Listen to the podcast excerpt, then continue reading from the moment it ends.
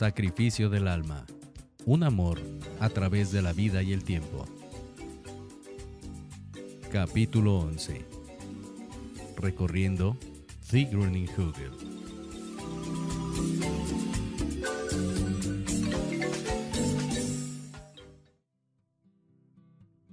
Manuel y José recorrían la finca, haciendo un conteo de lo que faltaba para que la propiedad funcionara como una pequeña granja. Macario me recomendó un guacalero de los buenos. Fue su capataz y después se fue a los Estados Unidos. No le fue muy bien y ahora quiere trabajar aquí en su tierra. Tiene como 50 años con mucha fibra. ¿Qué es un guacalero? preguntó Manuel. Ya lo había oído infinidad de veces. Aún así, no sé lo que significa. Así se llamaban los indígenas mames que habitaban en Tapachula. Ellos usaban los frutos del guacal, un árbol también llamado jícaro, que da unos frutos en forma de pera, pero de cáscara muy dura como la calabaza, que después se deja secar y se extrae lo que sobra en su interior, quedando como vasijas para guardar líquidos y otras cosas. Allá en el norte les dicen jícaras. Hay unos más grandes llamados toles y pumpos o tecomates. En Chiapa de Corzo venden unos policromados muy bonitos llamados chicapechles que podremos ir a comprar algún día. Mm, entonces por eso les llaman así. Y a todos los que son de Tapachula, dijo Manuel imitando el modo de hablar de José. ¿Verdad? Sí, como a los de Tuxtla les dicen conejos y a ustedes chilangos. Contestó José, remedando a los capitalinos. ¿Verdad? Los muchachos siguieron bromeando y recorriendo los gallineros, chiqueros y las caballerizas que permanecían sin animales. Si contratan ya al señor que me recomiendan, podrían ya tener gallinas. Yo no les aconsejo tener cerdos. Es preferible criar carneros y si se puede, uno o dos caballos. No sabes cómo se disfruta montar por todo el cafetal. Uh, debe ser, dijo suspirando Manuel. Pero un caballo cuesta mucho dinero. Comprarlo y mantenerlo. No, ¿qué va? Aquí tenemos buenos pastos y otros alimentos. Es cuestión de buscarle. Pero no nos apresuremos. Poco a poco iremos haciendo las cosas. También os quería enseñar los caminos donde podríamos correr. Pero la hierba ha crecido mucho y para vos es algo difícil. No me gustaría que pasaras una culebra. Sería mejor pararnos temprano cada tercer día e irnos a la playa a correr. A las nueve estaríamos de regreso. Eso sería maravilloso. Mi programa es a las once, pero debo estar antes. A propósito, he hablado con muchos amigos de aquí y otros de más lejos y me dicen que vuestro programa es todo un éxito. Tu idea de tomemos un café hablando de negocios de la localidad, les encanta. Y el de la noche con contenido humano tiene alborotados a todos. Os has de hablar miles de chamacas enamoradas, ¿verdad? Sí, pero no nada más muchachas, también personas mayores, hombres y mujeres de todas las edades y de muchas partes. Los correos se saturan como no te imaginas. Mi jefe se hace el desentendido, pero es seguro que aumentó la audiencia. Yo creo que ya estoy en el nivel que dejó Romero Herrera. Sí, pues, no seas modesto. Ya lo superaste y los dejaste muy abajo. Los temas con sentido humano me han dado mucha audiencia aunque debo mantener mi curso original que es hablar de los valores, y en esos en los que radica la cultura. Voy a luchar porque mi auditorio se cultive. Fomentaré la cultura, la buena música y... El buen café, como el café de Hugel. ya pronto estará lista la página de internet. Tenemos que empezar a producir.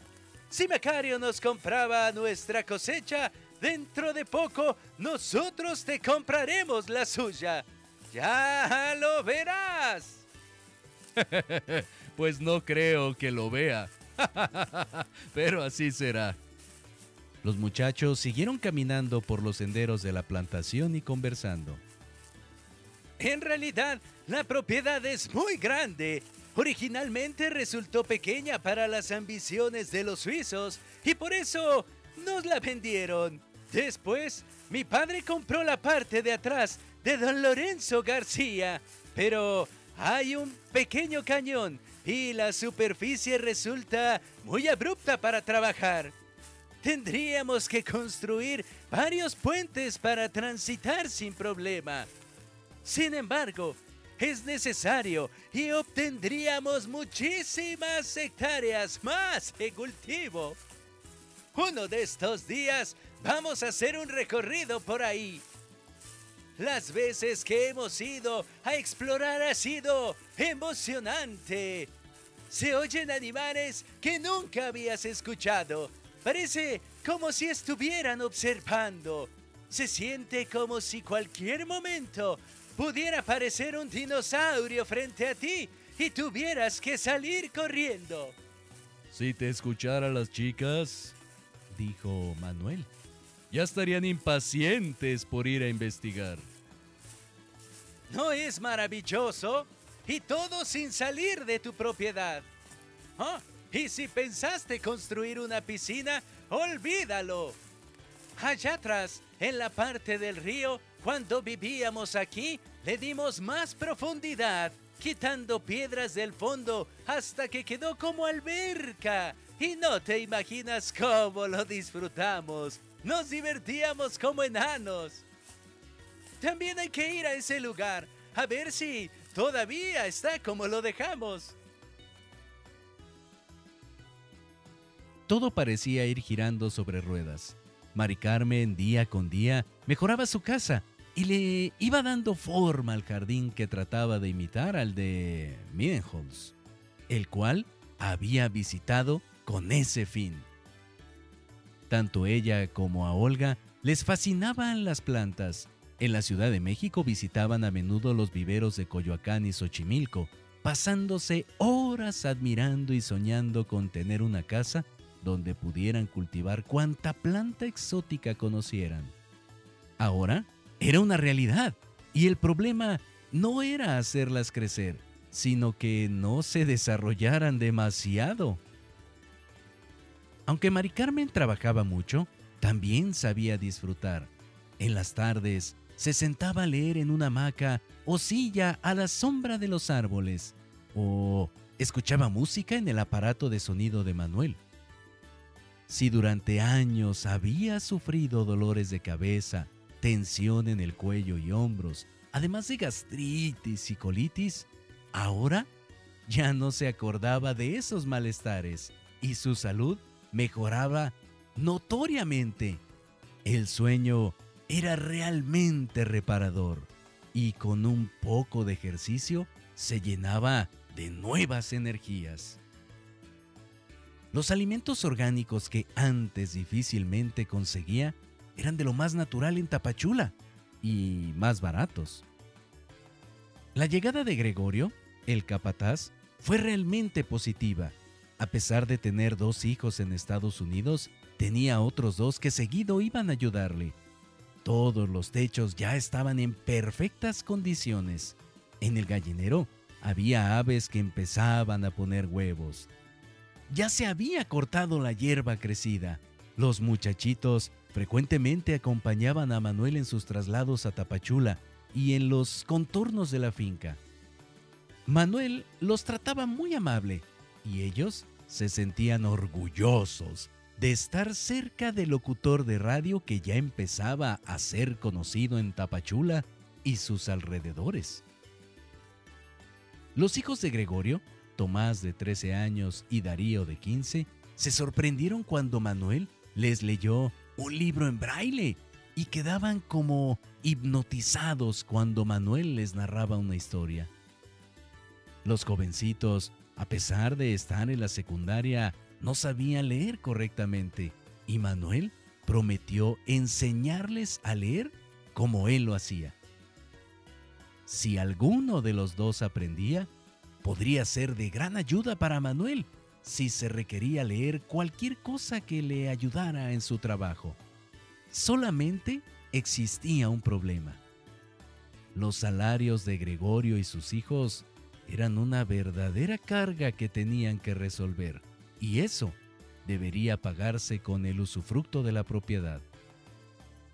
Era necesario que se aprovecharan los frutos que, hasta esa fecha, se caían para pudrirse en el suelo y que la plantación de café comenzara a rendir ganancias, lo que daría para pagar a todos los empleados y cosechadores que se requirieran.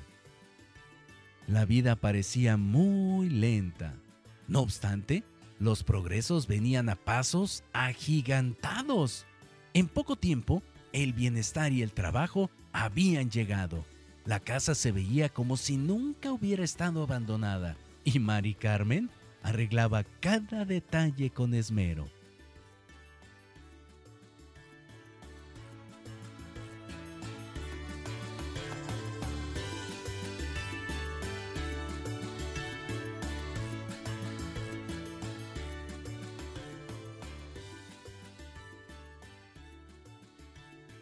No te pierdas el próximo episodio de Sacrificio del Alma, un amor a través de la vida y el tiempo, escrito por Rubén Sobrino Prado. Esta obra está registrada y protegida por derechos de autor número 03 212 1025 1335 0700 01. Si deseas adquirir el libro de manera física, puedes hacerlo en las librerías El Sótano o bien en la librería Pessoa de Querétaro. Asimismo, al correo liberdist.yahoo.com.mx. O bien, contacta directamente al autor vía Facebook, Rubén Sobrino Prado.